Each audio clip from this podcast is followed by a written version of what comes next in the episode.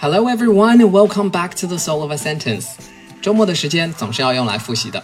本周我们一共学习了五个习语和十六句话。老样子，试试看能否听懂下面几句话。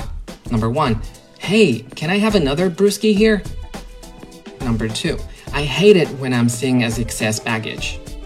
Number three, this is just a temporary bankruptcy. I'll get back on my feet. Number four, the police would never found that guy if they didn't have a stool pigeon. And number five, I'm not trying to be a backseat driver, but you're driving way too fast. 都还记得吗？如果记不住，Stanley 老师一直都在。关注订阅他的专辑，随时收听过往内容。我们的复习一共两个部分。Now get a pen and a piece of paper.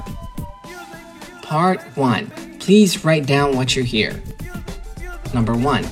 Brew some tea. Number two, exhausted. Number three, a 12 pack of beer. Number four, excess baggage. Number five, ungenerous.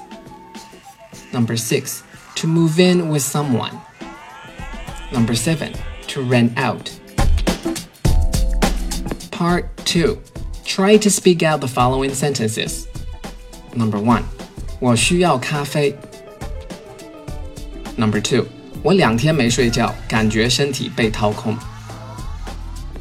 Number three，我不想成为你的拖油瓶。Number four，我买不起 iPhone 七。Okay, if you can remember half of these sentences, you should applaud to your perseverance. If not, don't worry, you can always go back to our previous lessons. 如果你能记得一半以上，请为自己的坚持喝彩。 如果不能也没有关系，可以随时回顾之前的课程，多听多练多模仿，这是学英语的不二法门。